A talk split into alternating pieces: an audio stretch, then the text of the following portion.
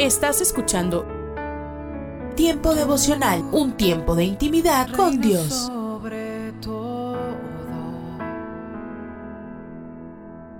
tu majestad inigualable es. Mi identidad está en la roca. Eh, Escucha y comparte. Comparte. Mi salvación en Tiempo devocional. En las plataformas Spotify, Google Podcast, Amazon Music y donde quiera que escuches tus podcasts.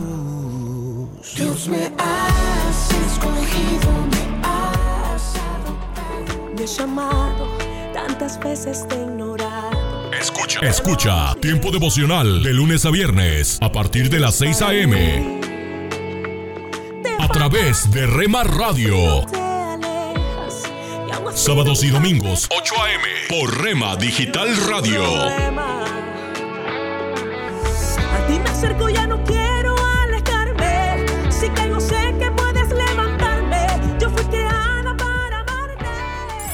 Casa de Oración Santa Fe te invita a sus reuniones miércoles 8 pm, domingos 8 am y 11 am.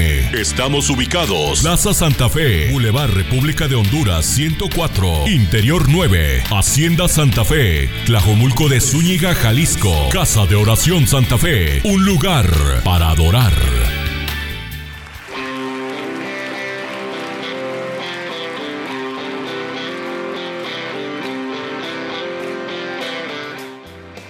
En Iglesia Puerta Abierta tendrás un nuevo comienzo. Ven con toda tu familia, todos los domingos a partir de las 5 de la tarde. Iglesia Puerta Abierta, nuevos comienzos. Privada Loma Vallarta número 39, Colonia Loma del Paraíso, tercera sección en Guadalajara. Para más información búscanos en Instagram o en Facebook como Puerta Abierta NC. En Puerta Abierta NC somos una iglesia que crece.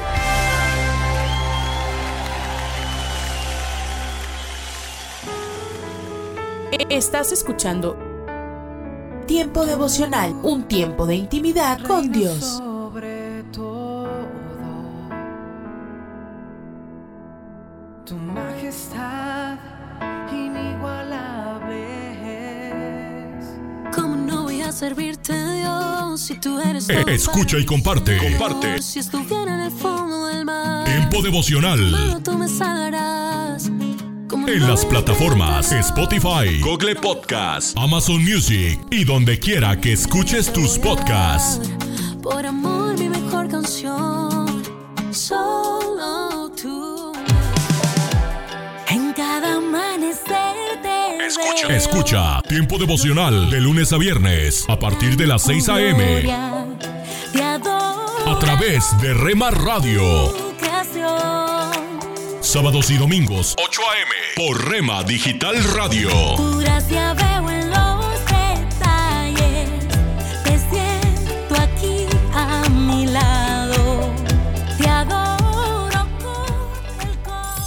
Casa de Oración Santa Fe te invita a sus reuniones miércoles 8 pm, domingos 8 am y 11 am. Estamos ubicados Plaza Santa Fe, Boulevard República de Honduras 104, Interior 9, Hacienda Santa Fe, Tlajomulco de Zúñiga, Jalisco. Casa de Oración Santa Fe, un lugar para adorar.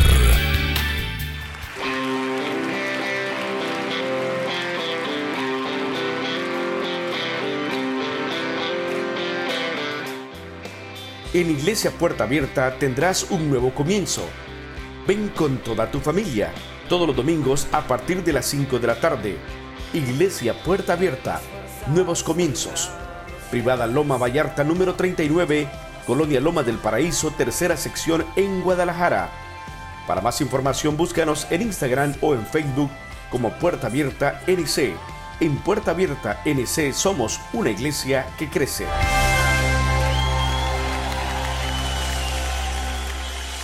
Estos son los proverbios de Salomón, hijo de David. Día 25. Capítulo 25. La siguiente lista de proverbios de Salomón fue preparada por los servidores de Ezequías, rey de Judá. A Dios lo alabamos, porque vive en el misterio, Al rey lo respetamos porque trata de entenderlo. El cielo está allá arriba, la tierra está aquí abajo, pero la mente de los reyes nadie sabe dónde está. En cuanto el joyero limpia de impurezas la plata, puede hacer una copa. En cuanto el rey limpia de malvados el reino, puede hacer justicia. Cuando estés ante el rey, no te sientas importante. No te des aires de grandeza. Vale más que el propio rey te diga dónde sentarte y no que pases vergüenza ante sus invitados. Si de algo eres testigo, no vayas corriendo a los tribunales. No sea que al fin de cuentas, otro testigo lo niegue y te ponga en vergüenza.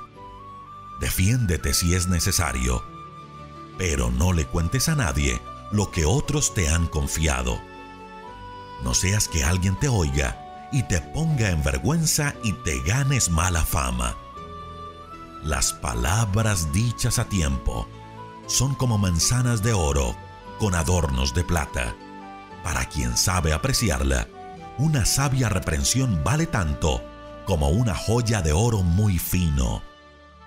Tan refrescante como apagar tu sed con un vaso de agua fresca es contar con un amigo a quien puedes confiarle un mensaje. Hay quienes hablan de dar y nunca dan nada. Son como las nubes oscuras que anuncian lluvia y no llueve. La paciencia vence toda resistencia. La cortesía vence toda oposición. Si encuentras miel, no comas demasiada. La mucha miel empalaga. Con los amigos, guarda tu distancia. Visitarlos demasiado ya es molestia. Quien habla mal de su amigo, lo hiere más que una espada. Confiar en gente traicionera cuando se tienen problemas es peor que comer con dolor de muelas o caminar con una pierna rota. Nadie cura con vinagre una herida, ni anda desnudo en el frío, ni les canta canciones a los que están afligidos. Si tu enemigo tiene hambre, dale de comer. Si tiene sed, dale de beber. Así Dios te premiará y harás que a tu enemigo le arda la cara de vergüenza. El viento del norte hace llover y las malas lenguas hacen enojar. Más vale vivir en un rincón del patio que dentro de un palacio con una persona agresiva. Qué gusto se recibe el agua fresca cuando se tiene sed. Así se reciben las buenas noticias que vienen de tierras lejanas. Cuando el hombre bueno se rinde ante el malvado, se contamina como un río al que se arrojan desperdicios. Tan malo es comer mucha miel como recibir muchos halagos.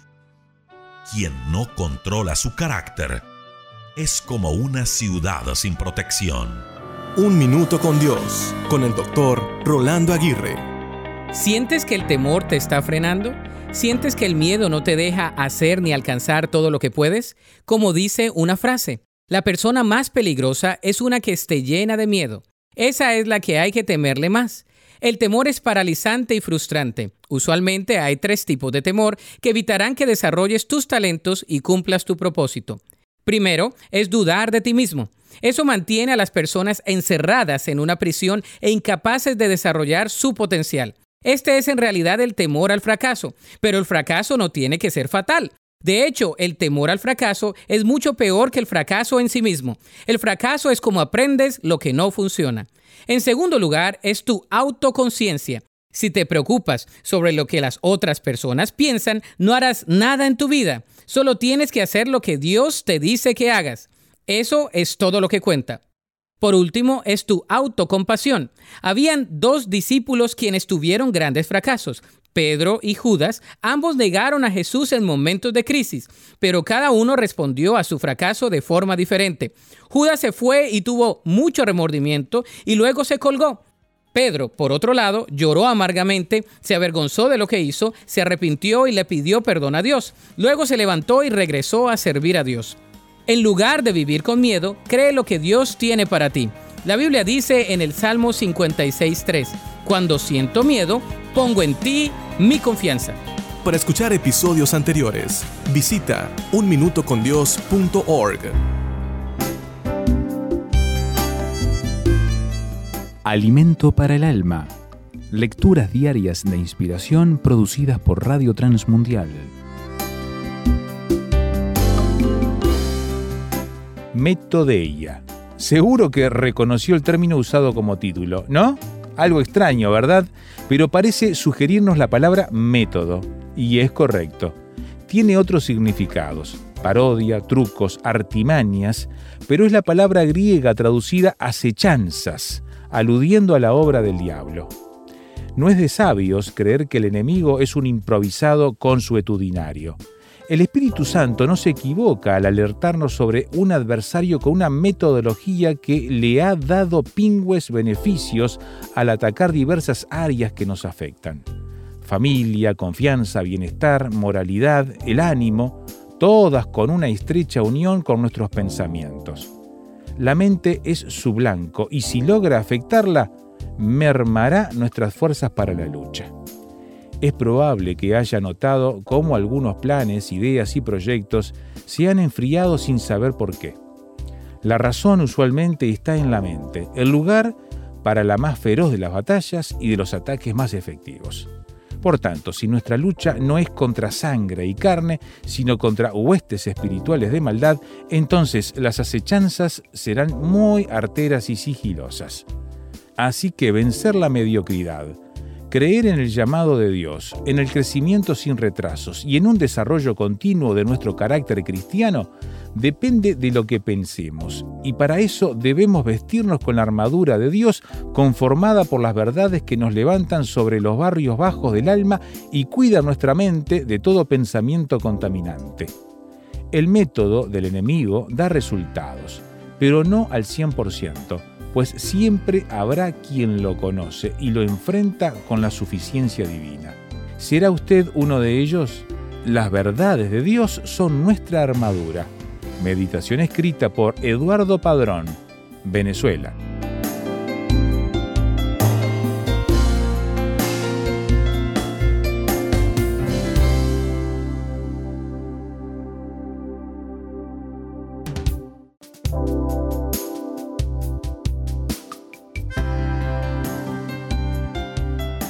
Para más información o si desea adquirir el libro Alimento para el Alma, escriba a apa.transmundial.org o llame aquí en México al 50 25 42 06. 50 25 42 06. Alimento para el Alma es una producción de Radio Transmundial.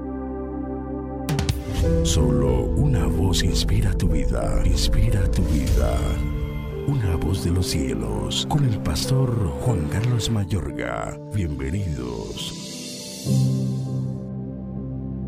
Tomó pues Jehová Dios al hombre y lo puso en el huerto de Edén para que lo labrara y lo guardase. Y mandó Jehová Dios al hombre diciendo, de todo árbol del huerto podrás comer, mas del árbol de la ciencia del bien y del mal no comerás, porque el día que de él comieres, ciertamente morirás. Génesis 2, versículos 15 al 17. Aquí vemos al primer ser humano con quien Dios habló en cuanto a cómo cuidar el huerto y la normativa de la autoridad humana en la tierra. Si vamos a Génesis capítulo 3, versículo 8 y 9 leemos, y oyeron la voz de Jehová Dios que se paseaba en el huerto al aire del día, y el hombre y su mujer se escondieron de la presencia de Jehová Dios entre los árboles del huerto. Mas Jehová Dios llamó al hombre y le dijo, ¿dónde estás tú? Aquí vemos que Dios solía caminar y hablar con Adán al fresco del día. Vivir orando no es un castigo sino una bendición que comienza desde el principio de la creación. A la raza humana entra la madre de todas las desgracias cuando la primera pareja hace caso omiso a Dios, su creador y padre, y pretende satisfacer sus propios deseos fuera de su perfecta voluntad. Ahora, cabe aclarar que es obvio que la oración no se genera para que podamos reconectarnos con Dios luego que por el pecado fuimos separados de Él. Aunque esa es una de las funciones de la oración, no es el corazón de la oración. Para comprender su naturaleza, debemos entender que la oración se origina con la creación de la raza humana. No fue establecida luego de la caída, sino previa a esta. Mi amable oyente, la oración está desde el comienzo de las relaciones de Dios con el hombre. La oración es la manifestación de la relación del hombre con Dios y la colaboración en sus planes. La esencia auténtica de la oración puede ser comprendida únicamente dentro del marco de los planes de Dios para la raza humana. La oración es una manifestación de que los seres humanos están juntos y en armonía y de su relación para con Dios. Orar quiere decir comunicarse con Dios, ser uno con Dios, quiere decir ser uno con Él. Unión y claridad de planes, ideas, aspiración, voluntad, entendimiento, causa, meta y sentimientos. Mi amigo y amiga, es que la oración es la manifestación de la relación existente entre uno con Dios. En consecuencia, la oración es el medio del alma unida al espíritu humano mediante el cual se comunica con el Dios invisible bajo la guía del Espíritu de Dios. Igualmente, es el medio a través de la cual el espíritu del hombre se influye y es influido por la voluntad del Señor de la creación. Por consiguiente, orar es meternos a sí mismos completamente con Dios. Mi amable oyente, la relación entre Dios y Adán, esa amistad y concertación es lo que produjo el fundamento de la primera oración. De manera que cada vez que nos metemos con Dios en oración, somos llevados al principio, al lugar donde estuvo la primera pareja antes de su desobediencia, un lugar de santidad ante Dios en el cual manifestamos su esencia y unión con sus planes, un lugar en el cual nuestra voluntad es conforme a su perfecta voluntad. Cristo el Hijo del Dios viviente reveló, porque donde están dos o tres congregados en mi nombre, allí estoy yo en medio de ellos. En definitiva, el corazón de la oración está en la comunión con Dios, en una unión de amor y plan. Es acordar con Dios corazón, alma, mente y fuerza con el fin de que se haga la voluntad perfecta del Señor. Oremos juntos.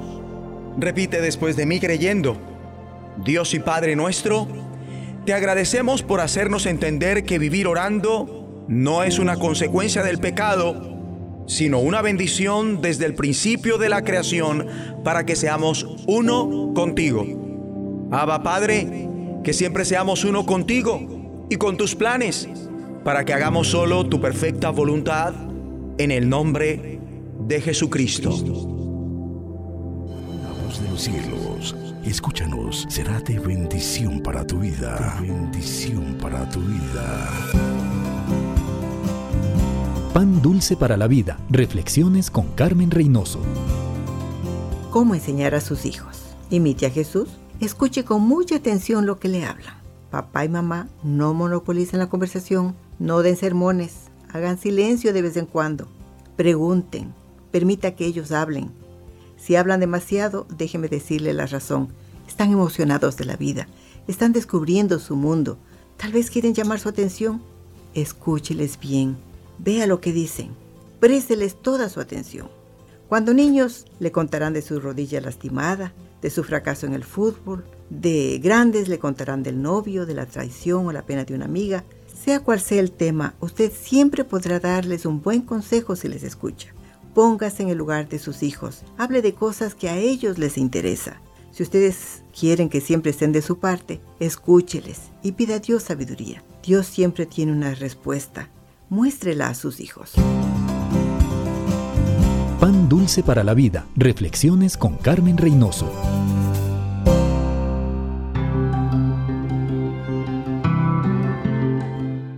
Somos mujeres de esperanza. Unidas elevamos nuestras voces al Señor, orando por nuestro mundo.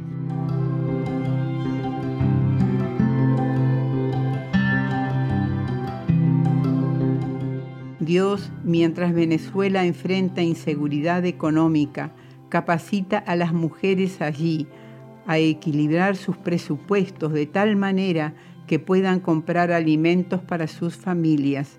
Apiádate de todas estas familias, te lo pedimos en el nombre de Jesús. Amén.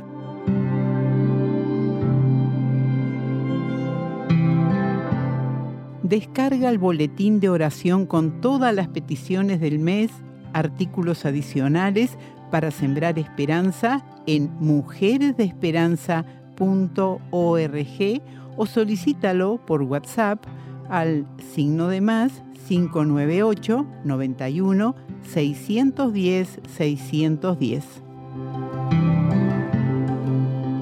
Lecturas diarias de Unánimes. La lectura de hoy es tomada del primer libro de Reyes. Allí en el capítulo 11 vamos a leer desde el versículo 1 hasta el versículo 6, que dice, Pero el rey Salomón amó, además de la hija del faraón, a muchas mujeres extranjeras, de Moab, de Amón, de Edom, de Sidón y Eteas, gente de las cuales Jehová había dicho a los hijos de Israel, no os uniréis a ellas, ni ellas se unirán a vosotros, porque ciertamente harán que vuestros corazones se inclinen tras sus dioses. A estas, pues, se juntó Salomón por amor. Y tuvo setecientas mujeres reinas y trescientas concubinas. Y sus mujeres le desviaron el corazón. Cuando Salomón era ya viejo, sus mujeres le inclinaron el corazón tras dioses ajenos, y su corazón no era ya perfecto para con Jehová su Dios, como el corazón de su padre David. Salomón siguió a Astoret, diosa de los Sidonios, y a Milcom, ídolo abominable de los amonitas.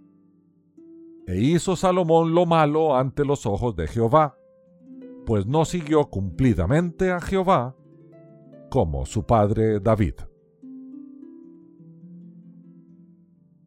Y la reflexión de este día se llama Cinco mil muchachas para un solo hombre.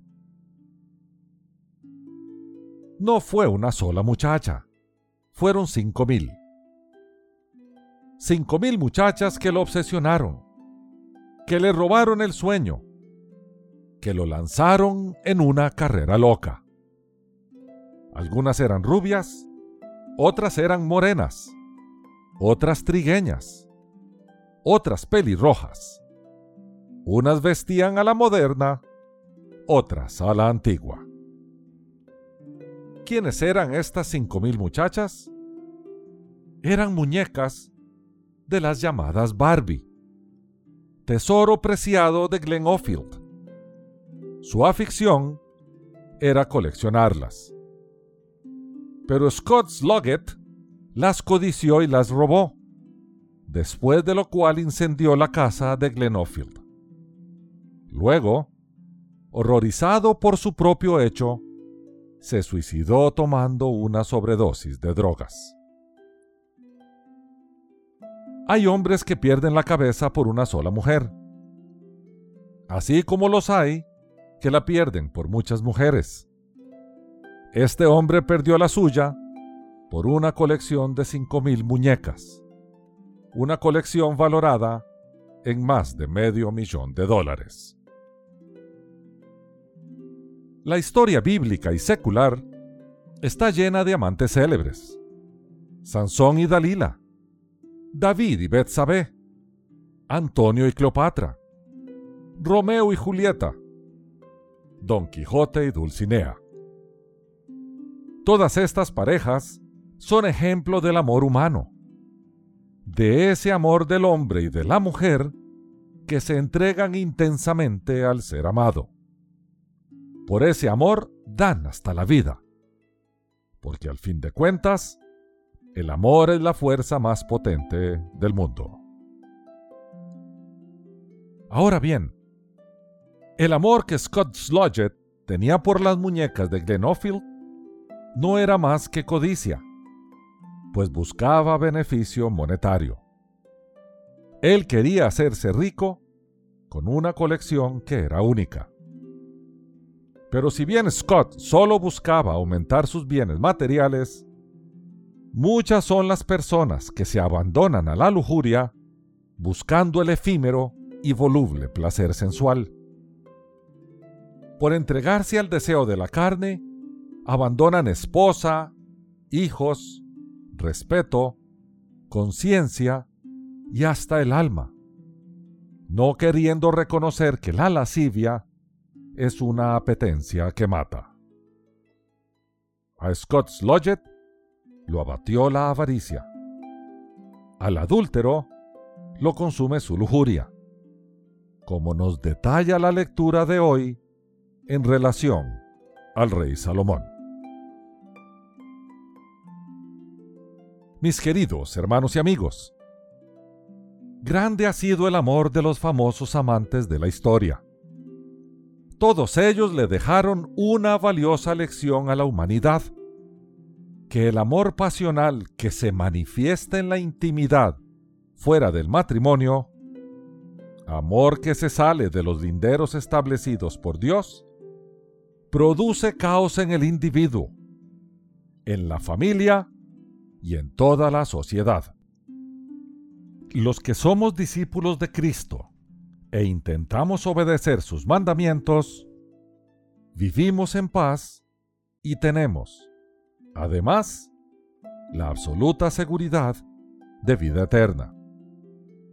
Obedecer a Dios es hallar serenidad. Sus leyes no son penosas y quienes buscamos obedecerlas, experimentamos perfecta armonía. La armonía que solo el Señor da. Que Dios te bendiga. Un mensaje a la conciencia. Un momento de reflexión en la vida diaria.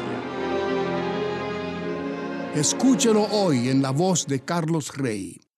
Durante los 45 días en que la Selección Nacional de Fútbol de Bolivia estuvo alojada en un centro de alto rendimiento en España en 1993, con la meta de clasificar al Mundial el año siguiente, los jugadores aprovechaban el limitado tiempo libre entreteniéndose con otros juegos y con una que otra broma. Recuerdo una vez, cuenta Milton Melgar, cuando un muchacho que no era de la selección le preguntó a Marco Echeverry cómo sacó un refresco de la máquina de gaseosas, Marco le dijo, mete tu moneda y le pides el refresco que quieres. El muchacho metió la moneda y pidió refresco. Al ver que no salía, volvió y le dijo a Marco, no sale. Echeverry, serio, le dijo, tienes que gritar. Creo que gritó siete veces, Coca-Cola y el refresco nunca salió. Se dio cuenta de la travesura cuando todos no dejaban de reír. Termina de contarle Milton a la periodista boliviana Ángela Carrasco en una entrevista que ella sostuvo con él y con sus compañeros de equipo Carlos Borja, William Ramayo y Luis Héctor Cristaldo en 2017. Sin duda alguna, una de las anécdotas inolvidables para Ramayo sucedió en el comedor. Había deportistas alemanes, chinos, japoneses, estadounidenses, italianos, argentinos, en fin, de todas partes del mundo, y Borja tenía la costumbre de lanzar bolitas hechas con miga de pan. Claro, no faltó la gente que, ya molesta, devolvía la amiguita. La amiguita creció a motes, los motes a verduras, las verduras se convirtieron en papas y al fin volaba la comida de un lado para el otro entre insultos y risas. Era la guerra mundial de comida que casi nos cuesta la expulsión del lugar. Recuerda entre risas Ramallo. El 18 de julio, la selección comenzó a hacer historia en la población venezolana de Puerto Ordaz, escribe la periodista boliviana. Allí comenzó una racha de cinco triunfos consecutivos que nos enloquecieron a todos. Pero el partido no empezó como todos esperaban. O quizás sí. Es que al primer cuarto de hora Venezuela anotaba el primer gol y en Bolivia ya se empezaban a escuchar los comentarios que se habían vuelto una fea costumbre. Otra vez, ¿qué equipo este? Incluso mucha gente llegó a apagar su televisor, seguros de que la verde nuevamente regresaría derrotada. Pero para sorpresa de casi todos, Bolivia derrotó a Venezuela por siete tantos contra uno. Ese resultado causó euforia en el país. Dejamos de lado la frase de moda, jugamos como nunca y perdimos como siempre, concluye Ramallo. A esas alturas, el director técnico Escargorta bien pudo haberle dicho a cada jugador de aquel equipo lo mismo que le dijo Jesucristo a la iglesia de Tiatira. Yo conozco tu amor, tu fe, tu servicio y tu constancia, y sé que ahora estás haciendo más que al principio. Pero Ascargorta no tenía poder para decirles a sus discípulos bolivianos lo que Cristo dijo después, que sí se aplica a los que somos sus discípulos hoy, a los que salgan vencedores y sigan hasta el fin haciendo lo que yo quiero que se haga, les daré poder sobre los países del mundo. Si aún no se ha suscrito para recibir un mensaje a la conciencia por correo electrónico, le invitamos a que ingrese a nuestro sitio conciencia.net y se suscriba hoy mismo. Presentamos La Buena Semilla, una reflexión para cada día del año. La buena semilla para hoy se encuentra en Proverbios 30 versículos 7 a 9. Dos cosas te he demandado, vanidad y palabra mentirosa aparta de mí. No me des pobreza ni riqueza, manténme del pan necesario. No sea que me sacie y te niegue y diga, ¿quién es el Señor? O que siendo pobre hurte y blasfeme el nombre de mi Dios. La reflexión de hoy se titula Una sorprendente oración. ¿Quién pone en duda que la vida en la tierra es más fácil para los ricos y los que tienen salud que para los pobres y los que están enfermos? Sin embargo, el libro de los Proverbios nos muestra la oración de Agur, la cual contrasta con este principio. Él se presenta con estas palabras, Ciertamente más rudo soy yo que ninguno, ni tengo entendimiento de hombre. Proverbios 30 versículos 2 y 3. Pero pide a Dios que le dé mientras viva en la tierra dos cosas que para él son de gran importancia. En primer lugar, no pide buena salud, sino vanidad y palabra mentirosa aparta de mí desea que Dios lo guarde del mal, porque desconfía de sí mismo. Y este hombre que se siente ignorante y sin entendimiento, comprendió que el temor del Señor es la sabiduría y el apartarse del mal la inteligencia. En segundo lugar, no pide riquezas, sino no me des pobreza ni riquezas. Teme que la pobreza lo lleve a maldecir a Dios y que la riqueza lo lleve a olvidarlo. Amigo oyente, el mundo que nos rodea nos confirma que Agur tenía razón. Muchos pobres hacen a Dios responsable de su estado y muchos ricos viven sin él. Por medio de su oración, Agur muestra que posee valores más seguros que los que rigen la vida de nuestras sociedades tiene a Dios como referencia y considera todo desde este ángulo. Esto hace a este hombre admirablemente sabio e inteligente. Su alma goza de buena salud y es rico para con Dios.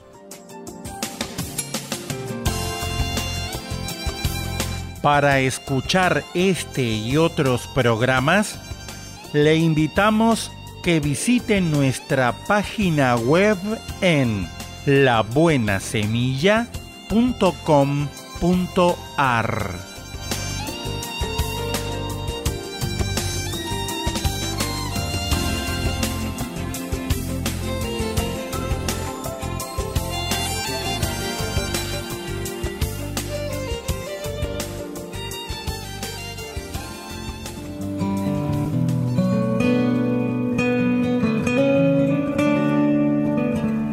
después de una fuerte tormenta, un árbol muy frondoso, centenario, cedió, cedió ante la tormenta, se cayó, quedando con las raíces afuera. Y casi al instante un leñador que andaba cerca, cerca en el bosque llegó y comenzó a cortar la madera. Al final se logró obtener la mejor madera de este árbol y solo la parte del tronco con las raíces quedó sobrando. El leñador, bueno, decidió llevarlo a su casa, aunque le pareció que no serviría de mucho. Pasaron los días y aquel tronco estaba tirado en el sol, la lluvia, ahí en las afueras de la casa. Un día pasó un hombre y vio aquel tronco. Entonces se acercó y le preguntó al leñador si podía vendérselo. El leñador le contestó que el tronco psh, no le servía para nada y se la regaló. El hombre, este hombre, era un importante escultor. Y al tener aquel eh, rústico tronco en su casa, ¿qué hizo? Comenzó a tallarlo, a esculpirlo. Tardó días, pero logró hacer una hermosa obra de arte que llegó a venderse a un precio impensable.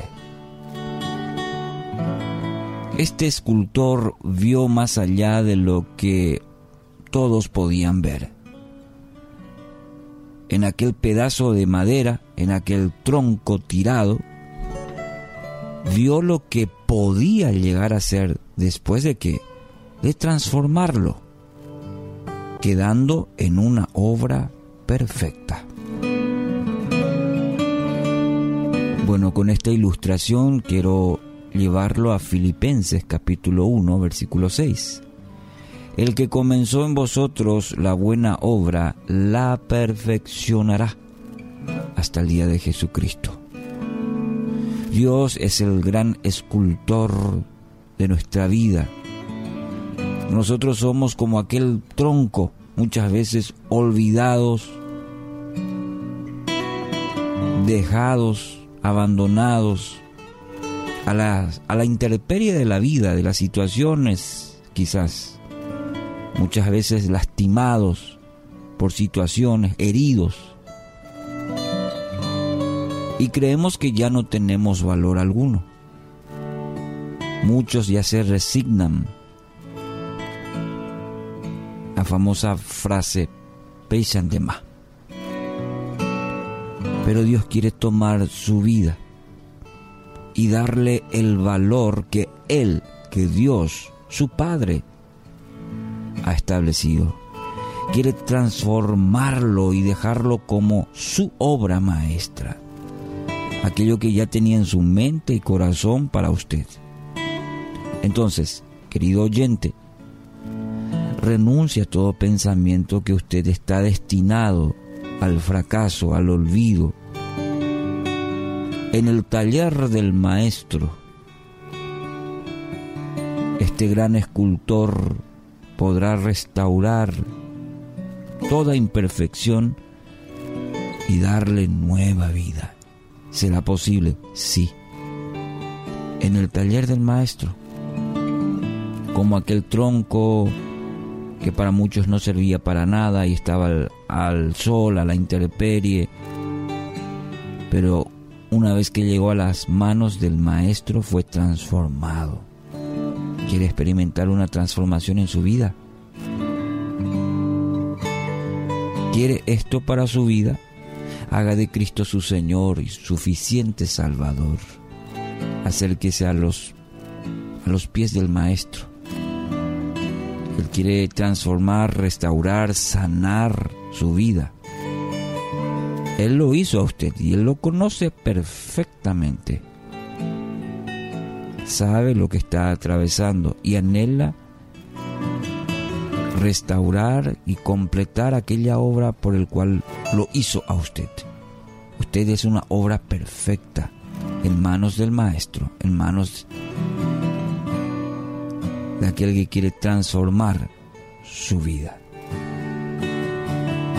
Hoy es día de gracia, del favor de Dios sobre su vida.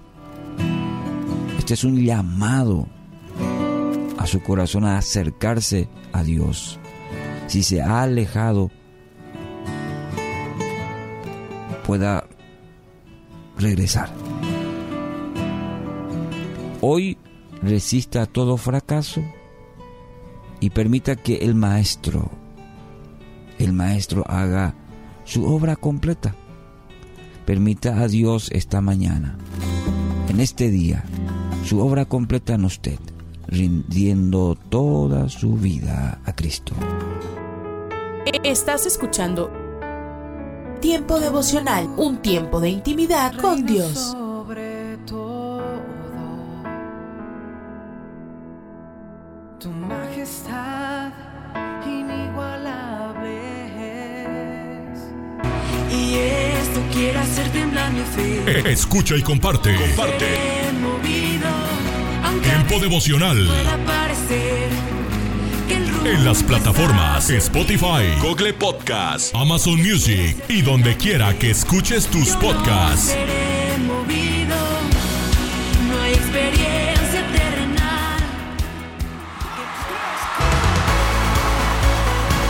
Escucha. Escucha Tiempo devocional de lunes a viernes a partir de las 6 a.m.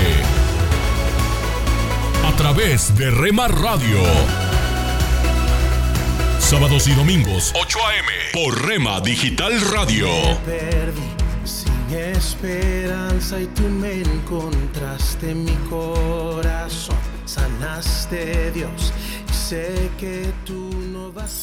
Casa de Oración Santa Fe te invita a sus reuniones. Miércoles 8 pm, domingos 8 am y 11 am. Estamos ubicados. Plaza Santa Fe, Boulevard República de Honduras 104, Interior 9, Hacienda Santa Fe, Tlajomulco de Zúñiga, Jalisco. Casa de Oración Santa Fe, un lugar para adorar.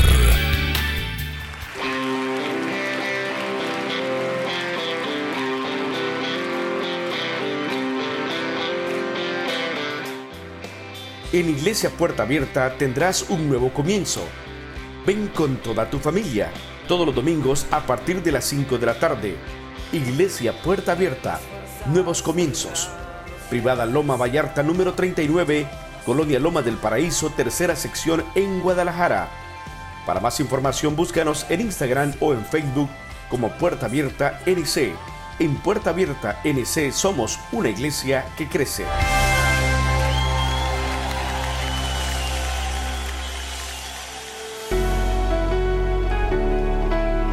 El ex primer ministro del Reino Unido, Winston Churchill, dijo, un pesimista ve la dificultad en cada oportunidad, mientras que un optimista ve la oportunidad en cada dificultad.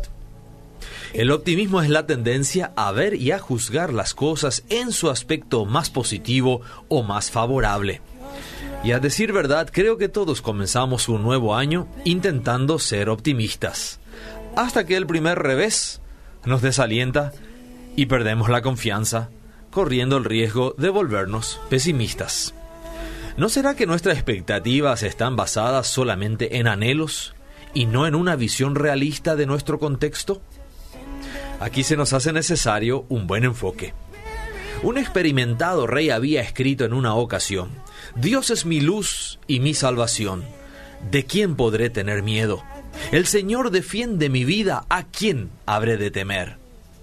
Esto se registra en el Salmo 27 de las Sagradas Escrituras, donde este rey describe sus batallas contra personas a las que califica de malvados y enemigos, que se habían juntado como un ejército para acabarlo. Qué débil se vuelven los compromisos humanos frente a los problemas, donde hasta los más cercanos nos pueden desamparar. Es en esos momentos donde se presentan los falsos testigos para desacreditarnos. Sin embargo, aunque vivamos en tiempos difíciles, no nos desanimemos, no perdamos el valor. Desarrollemos la confianza en el Señor y aprendamos de David, quien enfrentó sus temores asentado sobre la roca firme que lo sostendría en medio de la tempestad. Hagamos lo mismo que David.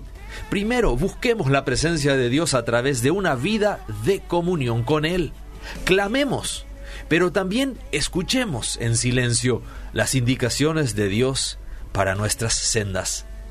En segundo lugar, Congreguémonos. No hay mejor red social que la vida de una comunidad de fe cimentada en la palabra de Dios, donde uno puede adorarlo, disfrutar de su presencia y servirle de todo corazón.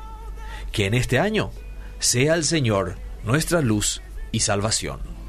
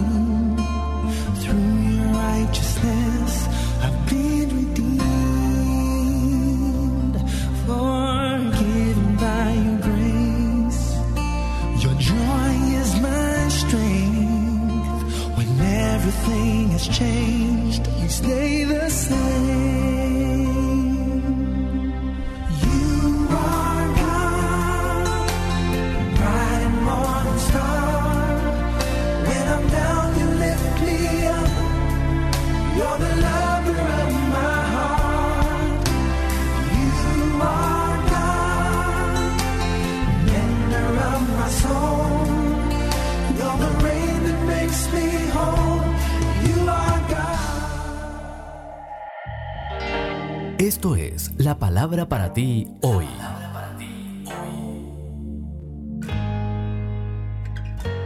Y la palabra para ti hoy es Usa lo que Dios te ha dado.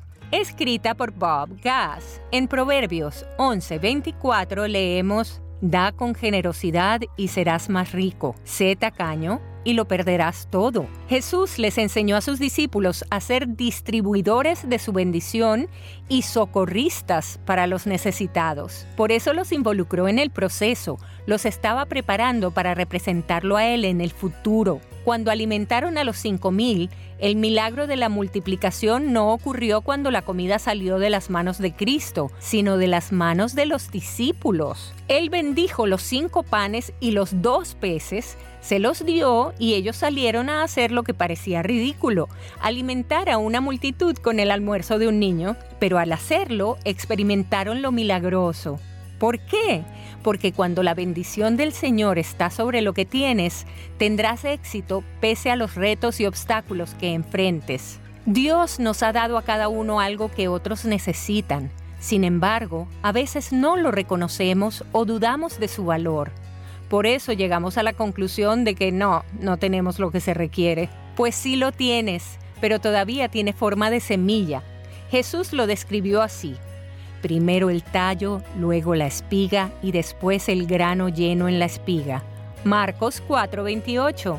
Dios ha depositado en ti algo que quiere que reconozcas, desarrolles y lo uses para su gloria. Cuando Él lo bendice, te maravillarás del potencial subdesarrollado con el que has estado recorriendo por allí. Este milagro comenzó cuando un niño encontró una necesidad insatisfecha y decidió, estas personas tienen hambre y necesitan que las alimenten. En ese momento también los discípulos descubrieron lo que Jesús podía hacer con lo que ellos tenían, aunque les parecía totalmente inadecuado. Así que la palabra para ti hoy es, usa lo que Dios te ha dado.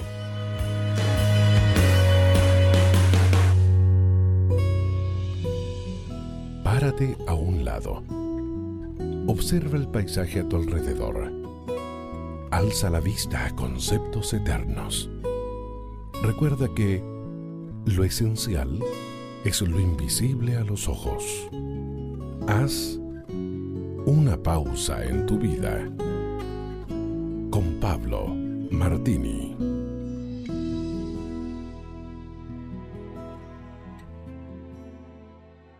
Lágrima tras lágrima, gota tras gota. El techo de la sala de mi casa deja destilar agua que baña suavemente el piso y los sillones. Esta es la forma más poética que encontré para describir la gotera que tengo en mi casa, porque por enésima vez otro codo de la instalación del agua reventó. Esto es un caos. Cuando la presión de la instalación de agua aumenta un poco, algunas uniones defectuosas de fábrica que se usaron al construir mi vivienda se fisuran inundando todo a su alrededor. Pero quise iniciar esta reflexión usando la palabra lágrima, porque creo que justamente es eso. Un punto vulnerable creado intencionalmente por Dios para permitir que en momentos de presión sea por allí por donde se liberan mis más profundas emociones. Lloramos, lloramos de risa o de bronca. Lo hacemos de miedo o de coraje. Es patrimonio exclusivo de la especie humana. No hay animal, ave, insecto o pez que se pueda decir que llore, pero el humano sí. Nuestra sociedad, más bien suciedad, infectada por el virus de las apariencias, cataloga de débil a aquella persona que llora. ¿Sabes? Mira, una lágrima es un regalo de Dios, capaz de liberar tus presiones, lavar tu historial de penas amargas y aún regar y fertilizar las sequías de otros. Nunca eres más humano que cuando lloras, nunca te pareces más a Dios que cuando derramas una lágrima, porque también Jesús lloró y Él es Dios de ahora en más, cuando sientas las conexiones de tu alma colapsar por presión, deja escapar tus emociones y derrama tu corazón ante tu Creador. Él quiere, sabe y puede ser tu mejor paño de lágrimas. Usted puede conseguir estas mismas reflexiones como texto de lectura para cada día del año adquiriendo el libro devocional Una pausa en tu vida si desea saber más de nuestro ministerio, visite nuestro sitio en internet labibliadice.org. Gracias por escucharnos. Hola lectores de la Biblia, bienvenidos a la sinopsis de la Biblia.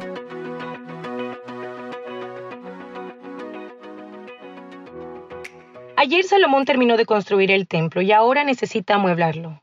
Hoy él y los levitas mueven todos los muebles sagrados, incluyendo el arca del pacto, desde el tabernáculo hacia el templo. Es muy posible que haya escuchado historias del momento cuando su padre causó la muerte de un hombre mientras movían el arca inapropiadamente. Así que Salomón se asegura de transportarla de acuerdo con las leyes de Dios, sobre postes y cargada por sacerdotes levitas. Los sacerdotes depositan el arca en el lugar santísimo. Después la nube de la presencia de Dios se presenta y llena el lugar. Mientras intentan salir del templo se caen porque no pueden soportar estar de pie ante la intensa concentración de la presencia de Dios. Aunque Dios está en todas partes, Él ciertamente puede incrementar la saturación cuando Él quiere. En Primero de Reyes, capítulo 8, versículo 12 y 13, Salomón ofrece una bendición, alabando a Dios por cumplir su promesa a David. Dice, Señor, tú has dicho que habitarías en la oscuridad de una nube, y yo te he construido un excelso templo, un lugar donde habites para siempre. Aunque es un buen pensamiento que Dios viviría para siempre en este lugar en particular, ese nunca ha sido el plan de Dios. Dios nunca dijo eso. Salomón está adicionando aquí sus propias palabras a las palabras de Dios. En el capítulo 8, versículo 29, Salomón dice, que tus ojos estén abiertos noche y día hacia esta casa, hacia el lugar el cual has dicho mi nombre estará allí. Hay dos cosas que debemos comentar en este versículo. Primero, él dice que el nombre de Dios estará en el templo, no Dios mismo, solo su nombre. Esta era probablemente la forma en que Salomón clarifica que Dios no está retenido en esta casa. Al decir su nombre está ahí, como Dios había dicho acerca de Jerusalén en general, Él está diciendo que el carácter y la bendición y la presencia de Dios serán evidentes ahí, pero que Dios no está retenido en esas cuatro paredes. La segunda cosa que debemos notar es que el mismo Salomón clarifica esta idea anteriormente en ese versículo, que tus ojos estén abiertos noche y día hacia esta casa. Él clarifica que aunque Dios está dentro de esta, Él también está fuera de esta. Así como Él trasciende el tiempo, Dios trasciende al espacio. Le pide a Dios que esté atento a todo, desde la cosa más pequeña de los pecados entre los hombres hasta las cosas más grandes de los pecados de la humanidad hacia Dios, y que actúe con justicia y misericordia, ya que solo Dios conoce el corazón de toda la humanidad. Anticipa el día cuando Israel va a pecar en contra de Dios y sabe que cuando ellos pequen necesitarán las dos cosas, el perdón de Dios y la dirección de Dios. Así que le pide a Dios por ambos. En el capítulo 8, versículo 41 a 43, ora una bendición para la mayoría de nosotros. Le pide a Dios que difunda su fama más allá de Israel y transforme el corazón de los extranjeros. Quiere que todas las personas de la tierra conozcan el nombre de Dios y le teman. Él sabe que Yahvé es el mejor y quiere que se corra la voz al respecto. Después bendice a las personas y en el capítulo 8, versículos 58 y 59 ofrece una hermosa bendición. Que el Señor nuestro Dios esté con nosotros como estuvo con nuestros antepasados. Que nunca nos deje ni nos abandone. Que incline nuestro corazón hacia Él para que sigamos todos sus caminos y cumplamos los mandamientos, decretos y leyes que les dio a nuestros antepasados. Salomón primero les recuerda acerca de la bendición de la cercanía de Dios y también de la bendición de la obra de Dios en esta cercanía. Que incline nuestro corazón hacia Él para que sigamos todos sus caminos. Dios no se acerca para condenarnos. Él puede hacer eso desde lejos. Se acerca para cambiar corazones. Salomón dedica la casa y los israelitas ofrecen tantos sacrificios que desbordan el altar. Después tienen una fiesta de una semana y el capítulo termina con el pueblo diciendo, regresaron a sus casas, contentos y llenos de alegría por todo el bien que el Señor había hecho en favor de su siervo David y de su pueblo Israel. Ahora el vistazo de Dios. En este hermoso momento de cumplimiento de la promesa vemos el presagio de una promesa que aún no se ha cumplido. En Primero de Reyes capítulo 8, 27 Salomón dice, Pero ¿será posible, Dios mío, que tú habites en la tierra? Salomón, no tienes ni idea. Viene y sana a los ciegos, y alimenta a los hambrientos, y libera a los cautivos, y levanta a los muertos. Y si crees que conoces el júbilo, ahora solo espera, porque vas a pasar de cero a cien en un abrir y cerrar de ojos. Él es donde el júbilo está. La sinopsis de la Biblia es presentada a ustedes gracias a D-Group, estudios bíblicos y de discipulado que se reúnen en iglesias y hogares alrededor del mundo cada semana. Si alguna vez te dijeron que dejaras de hablar de Jesús, ¿cuál fue tu respuesta? ¿De qué maneras puedes hablarles a otros sobre Él? El pensamiento de hoy está escrito por Alison Quieda. Alison escribe. En una entrevista, un músico recuerda que lo instaron a dejar de hablar tanto sobre Jesús. ¿Por qué? Le dijeron que su banda podía ser más famosa y recaudar más dinero si dejaba de afirmar que su trabajo se trataba de Jesús. Después de pensarlo un poco, decidió, el objetivo de mi música es compartir mi fe en Cristo. De ninguna manera guardaré silencio. Bajo circunstancias mucho más amenazadoras, los apóstoles recibieron un mensaje similar. Los habían encarcelado y fueron liberados milagrosamente por un ángel, el cual les dijo que siguieran hablando a otros sobre su nueva vida en Cristo. Cuando los líderes religiosos se enteraron de la salida de los apóstoles y de que querían seguir proclamando el Evangelio, los reprendieron. ¿No os mandamos estrictamente que no enseñaseis en el nombre de Jesús? Su respuesta es necesario obedecer a Dios antes que a los hombres. Como resultado, los líderes azotaron a los apóstoles y les intimaron que no hablasen en el nombre de Jesús. Los apóstoles se regocijaron por haber sido hallados dignos de sufrir por Jesús y todos los días no cesaban de enseñar y predicar a Jesucristo.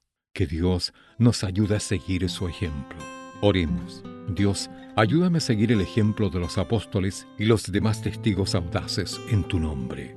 En el nombre de Cristo Jesús. Amén. El pensamiento de hoy fue traído a ustedes de parte de Ministerios Nuestro Pan Diario. El alimento que tu alma necesita. La dosis diaria. Con William Arana. Un ateo estaba dictando una conferencia ante un gran auditorio defendiendo la inexistencia de Dios.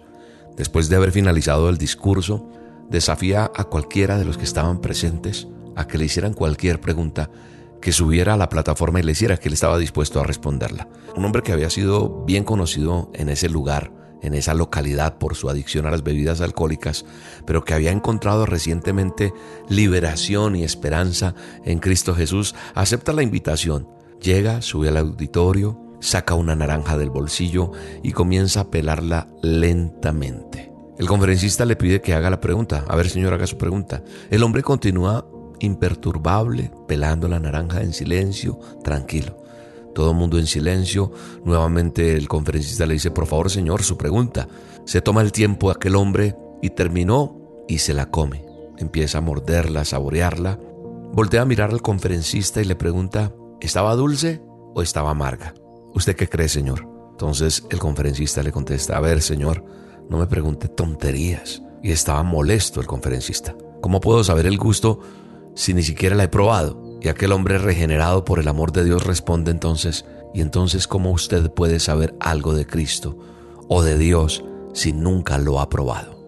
Qué bonita enseñanza la que nos queda aquí hoy para entender palabras que están en el manual de instrucciones que dicen, por ejemplo, bendito el hombre que confía en el Señor y pone su confianza en Él. Será como un árbol plantado junto al agua que extiende sus raíces hacia la corriente, no teme que llegue el calor y sus hojas están siempre verdes. En época de sequía no se angustia y nunca, nunca dejará de dar fruto. Bendito tú que me escuchas hoy, porque escuchas una dosis, no a mí, sino lo que Dios pone en mi boca para que tú escuches hoy aprender a confiar en el Señor de todo nuestro corazón y no en la inteligencia de aquel conferencista o de cualquiera de nosotros que a veces creemos ser más que Dios. Y cuando nosotros reconocemos sus caminos, entonces Él abre ese nuevo camino para nosotros. Bendito el hombre que saborea la esperanza, la plenitud, el amor de lo que Dios ha hecho en nuestra vida. A veces creemos que Dios no está, que Dios se olvidó de nosotros, que Él no existe, pero no podemos saborearlo, no podemos disfrutarlo como aquel hombre que fue regenerado del alcoholismo, que pudo probar la existencia de Dios porque Dios lo restauró. Muchas familias han sido restauradas por el amor de Dios, muchas personas adictas a alguna esclavitud han sido restauradas, personas han sido sanadas. Sin embargo, hay mucha gente que se cree mucho más que Dios y niegan su existencia. Pero un día han tenido que doblar sus rodillas y reconocerle. Cuando siento miedo, Pongo mi confianza en Dios, como dice el Salmo 56.3, pero también cuando siento esperanza, cuando siento fe, cuando siento alegría, cuando tengo agradecimiento, cuando paso por cualquier circunstancia, lo mejor que me pudo haber pasado es haber conocido el amor de Dios.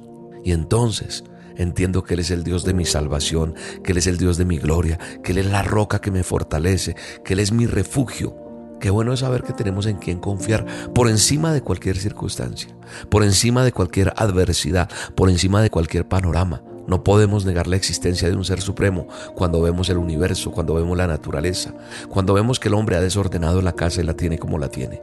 Hoy es un día para reconocer la existencia de Dios para ver, como dice la palabra de Dios, que ni las aves del cielo no siembran, no cosechan ni almacenan en graneros. Sin embargo, el Dios creador las alimenta. Tú y yo valemos más que ellas y Él quiere cuidarnos porque Dios está cerca de quien lo invoca, de quien invoca en verdad el nombre de Dios. Ahí va a estar. Así que si hoy tú pones tu confianza en Dios, Él te va a ayudar y te va a levantar. Y no te va a pasar nada, sino que sencillamente Él va a hacer algo por ti hoy, por tu vida, por tu bienestar, por tu futuro, pero ante todo, por tu salvación. Eso es lo más importante. Que hoy reconozcamos el amor de Dios por encima de cualquier circunstancia y todo, todo será mejor. Padre, gracias por esta dosis. Gracias porque en ti confía mi alma, en ti confía mi vida. Gracias porque lo mejor que nos ha podido pasar es conocerte, atender tu palabra tu palabra dice que dichoso el que confía en el Señor, el que cree en el Dios Todopoderoso. Hoy declaramos que creemos en ti, descansamos en ti, permanecemos en ti. Y sabemos, Señor, que tu palabra se vuelve realidad en nuestra vida. Bendigo la vida de la persona que me está escuchando en este momento. Tú conoces sus necesidades, tú conoces sus anhelos, tú conoces sus angustias, sus alegrías, tú conoces todo. Bendícele, tócale en el nombre de Jesús. Te mando un abrazo y te bendigo en este día. Me dicen que soy loco porque tomo muy en serio un libro demasiado antiguo y lleno de misterios. Me dicen que no puedo tener fe, que necesito algo concreto. Me dicen que estoy loco, pues confío demasiado en algo que no he visto y que no ha sido comprobado. Me dicen que soy poco intelectual porque no entienden el secreto pueden comprender que yo te amo sin necesidad de verte. Que tengo tu palabra y que en ella encuentro toda la verdad. Pretenden que yo crea que este mundo solo se creó por suerte y por casualidad. ¿Cómo no voy a creer si puedo verte en cada cosa? Tú caminas conmigo donde quiera que yo voy. Como no voy a creer si puedo sentir tu presencia? Que has sido tú que me sostiene donde estoy. Como no voy a creer si tú salvaste a mi familia? Hiciste todo nuevo y sanaste mi corazón. Como no voy a creer, cómo puedo poner en duda que tú eres dueño de toda la creación. Como no voy a creer. La dosis diaria con William Arana. En 1 Reyes capítulo 18, verso 36 dice, Cuando llegó la hora de ofrecerse el holocausto, se acercó el profeta Elías y dijo, Jehová Dios de Abraham, de Isaac y de Israel, sea hoy manifiesto que tú eres Dios en Israel y que yo soy tu siervo y que por mandato tuyo he hecho todas estas cosas. Hoy me gustaría tratar sobre el tema Dios respalda su palabra.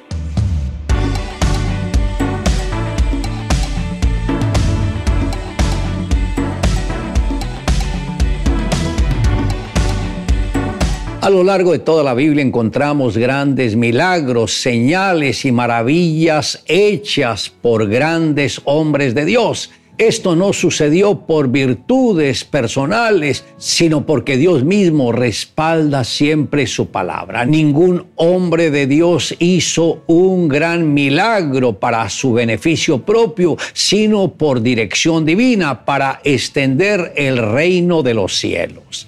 Qué poderosas palabras dejó el profeta enseñando que es Dios quien nos envía y por eso él mismo nos respalda. Jesús Jesús antes de partir al cielo dijo, y estas señales seguirán a los que creen, en mi nombre echarán fuera demonios, hablarán nuevas lenguas, tomarán en las manos serpientes y si bebieren cosa mortífera no les hará daño. Sobre los enfermos pondrán sus manos y sanarán. Esto está en Marcos capítulo 16, verso 17. Estas palabras nos dan la confianza y el respaldo que necesitamos para predicar en el nombre de Jesús con la confianza de que los milagros ocurrirán. Observe lo que sucedió con los discípulos que creyeron en la palabra de Jesús.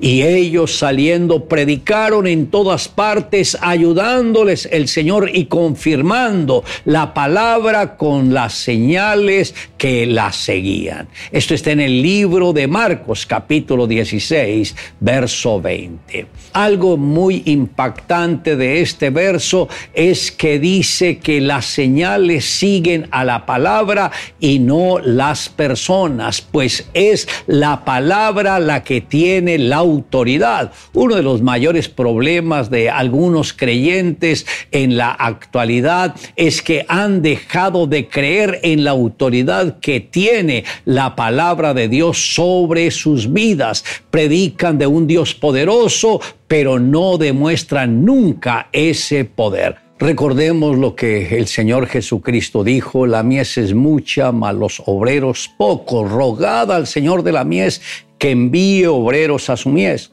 Yo creo que el gran desafío que todos tenemos es tratar de llevar a muchas personas a que tengan un encuentro personal con Jesús. Yo creo que los cielos están abiertos para poder influenciar en estas personas que en este momento crítico muchos tienen hambre de Dios. Nancy recién inició su vida cristiana, estaba en una noche orando en su cuarto y todo el lugar estaba oscuro. Solía dirigirse a Dios con mucho miedo y temblor porque en su mente tenía el concepto de que Dios era una persona muy drástica. Lo imaginaba sentado en un trono con un látigo en la mano, listo a castigarla cuando hiciera algo malo o incorrecto. De repente escuchó una voz que le dijo, ¿quién te dijo a ti que Dios es así? No sabes que Él está con sus brazos extendidos para que tú te rindas en ellos. De inmediato en un acto de fe se arrojó a los brazos del Padre Celestial. Desde ese momento vino una profunda seguridad a su vida y todos los vacíos emocionales por la falta del amor del Padre terrenal fueron suplidos por el Señor. ¿Qué te ha alejado del Padre Dios? ¿Una mala imagen del Padre que te maltrató tal vez en la infancia? No importa las razones, en este momento entra ante la presencia de Dios y rinde tu vida a los pies. Todos los vacíos que hay en tu corazón, el Padre los llenará. Le invito a que me acompañe en la siguiente oración. Amado Dios, gracias por dejarnos la revelación de tu palabra, pues esta es la que nos inspira en la fe para poder andar en tus pisadas. Te amamos Dios en Cristo Jesús. Amén. Declare juntamente conmigo, y estas señales seguirán a los que creen. En mi nombre echarán fuera demonios y hablarán nuevas lenguas.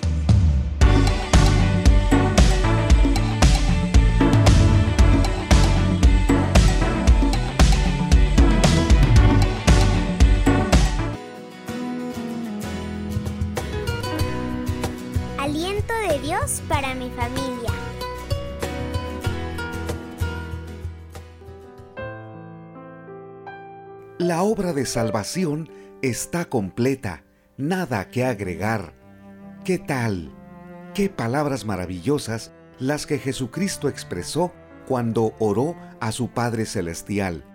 Yo te he glorificado en la tierra, he acabado la obra que me diste que hiciese. Juan capítulo 17, versículo 4. Jesucristo dijo algo que nadie puede declarar glorificó al Padre en la tierra y terminó la obra que le encomendó. ¿Por qué es tan importante esta declaración? Porque el Señor nos está asegurando que para ser salvos, Él es suficiente. No tenemos nada que agregar. En otras palabras, ya no se necesitan los sacrificios de animales como los judíos acostumbraban en el templo de Jerusalén. Tampoco se necesitan las invocaciones y los rituales a los dioses que tenían los egipcios, los griegos, los romanos y otras culturas. Tampoco necesitamos que un intercesor humano se presente en nombre de Dios, como si fuera el mediador entre Dios y los hombres. Cuando Jesucristo dijo que acabó la obra que el Padre le encomendó, es porque en Él y solamente en Él se encuentra la salvación. En Hechos capítulo 4, versículo 12, los primeros discípulos dijeron, y en ningún otro hay salvación, porque no hay otro nombre bajo el cielo dado a los hombres en que podamos ser salvos. Si nos sujetamos a lo que Dios ha establecido, el único camino para ser salvos es el Señor Jesucristo. En teoría, muchos aceptan esta verdad, pero se sienten incompletos. Su pecado es tan grande, se sienten culpables, que quieren hacer algo más. Algunas religiones establecen algunos procedimientos para que el pecador purgue sus pecados. Le piden que rece una gran cantidad de Padres Nuestros o Aves Marías. En siglos anteriores, algunas personas tenían que entregar grandes cantidades de dinero o sus propiedades con tal de ser perdonados en el cielo. Si no leemos la Biblia, no sabremos qué es lo que Dios ha diseñado para nosotros. La palabra de Dios es luz, te enseña lo que debes creer, en quién creer y cómo creer. Cuando Jesucristo oró a su Padre Celestial diciendo que había acabado la obra que le dio, estaba indicando que tú y yo solamente tenemos un camino para llegar al cielo, para ser salvos, y es el Señor Jesucristo. Pero esta creencia no debe ser superficial o nominal, como si se tratara de estar inscritos en una religión o incorporados en alguna iglesia. Jesucristo nos está mostrando algo sumamente maravilloso. Está hablando con su Padre, porque esa es la relación que también nosotros debemos tener con Él. Ser salvos implica tener una relación con el Señor Jesucristo, en donde somos perdonados. Quita la carga de nuestro pecado. Nuestra maldad la reduce a cero. y nos da la oportunidad de ser perfeccionados con su presencia, con su poder. Si ya estás viviendo ese proceso de una vida nueva, en donde el Señor manifiesta su carácter en el tuyo, te felicito. No deberías detenerte. Continúa escuchando su palabra, tomando decisiones de lealtad y de compromiso, porque el Señor nos salva para servirle, de manera constante, no intermitente. Pero si no estás seguro que eres salvo, aunque crees en Jesucristo, resuelve ese asunto tan importante. Invítalo, dile que entre a tu corazón, comprométete en seguirlo, estudia su palabra para comprender cómo debes amarlo. La gran verdad que estoy compartiendo este día es que Jesucristo acabó la obra de salvarnos. No se necesita agregar algo, ni lo mínimo. Jesucristo llevó a cabo una obra completa. Por eso, con cuánta razón en la cruz dijo, consumado es. Mis queridos amigos, la obra de salvación ya está completa. Nada que agregar. Ánimo. Jesucristo es mi Señor y es mi Salvador. ¿Puedes decir lo mismo de ti? Te invitamos a compartir este devocional. Mañana al despertar, tu gran amor rodea mi corazón. Cada paso que yo doy, cada paso que yo doy. Estás escuchando Tiempo devocional, un tiempo de intimidad con Dios.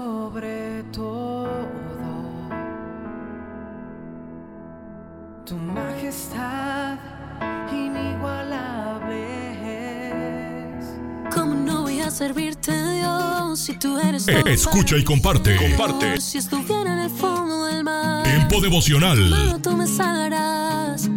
¿Cómo En las plataformas Spotify, Google Podcast, Amazon Music y donde quiera que escuches tus podcasts.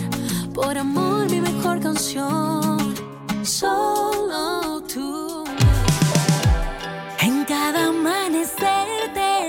Escucha. Tiempo devocional de lunes a viernes a partir de las 6 a.m.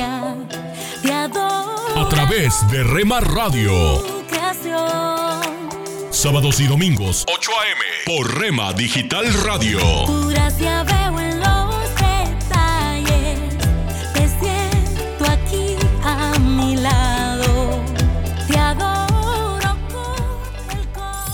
Casa de Oración Santa Fe te invita a sus reuniones miércoles 8 pm, domingos 8 am y 11 am. Estamos ubicados Plaza Santa Fe, Boulevard República de Honduras 104, Interior 9, Hacienda Santa Fe, Tlajomulco de Zúñiga, Jalisco. Casa de Oración Santa Fe, un lugar para adorar.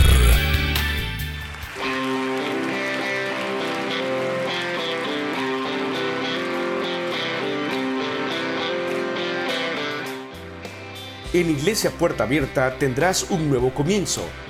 Ven con toda tu familia, todos los domingos a partir de las 5 de la tarde. Iglesia Puerta Abierta, nuevos comienzos. Privada Loma Vallarta número 39, Colonia Loma del Paraíso, tercera sección en Guadalajara. Para más información búscanos en Instagram o en Facebook como Puerta Abierta NC. En Puerta Abierta NC somos una iglesia que crece.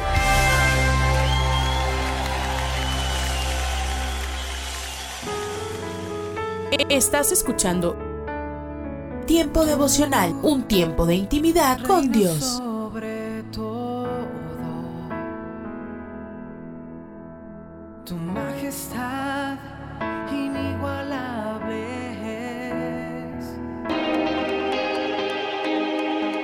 es. Escucha y comparte. Comparte.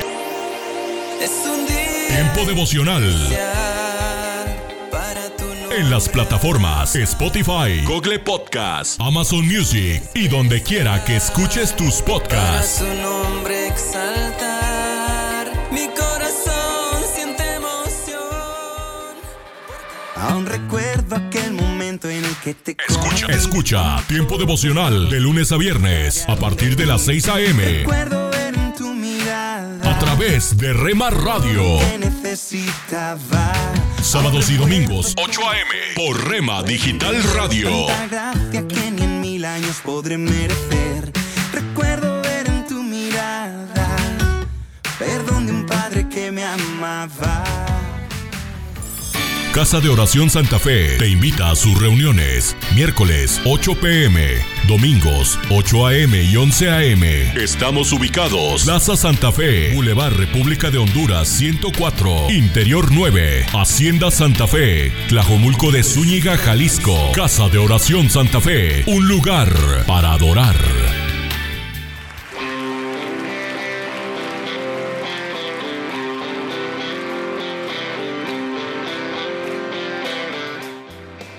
En Iglesia Puerta Abierta tendrás un nuevo comienzo. Ven con toda tu familia, todos los domingos a partir de las 5 de la tarde. Iglesia Puerta Abierta, nuevos comienzos. Privada Loma Vallarta número 39, Colonia Loma del Paraíso, tercera sección en Guadalajara. Para más información búscanos en Instagram o en Facebook como Puerta Abierta NC. En Puerta Abierta NC somos una iglesia que crece.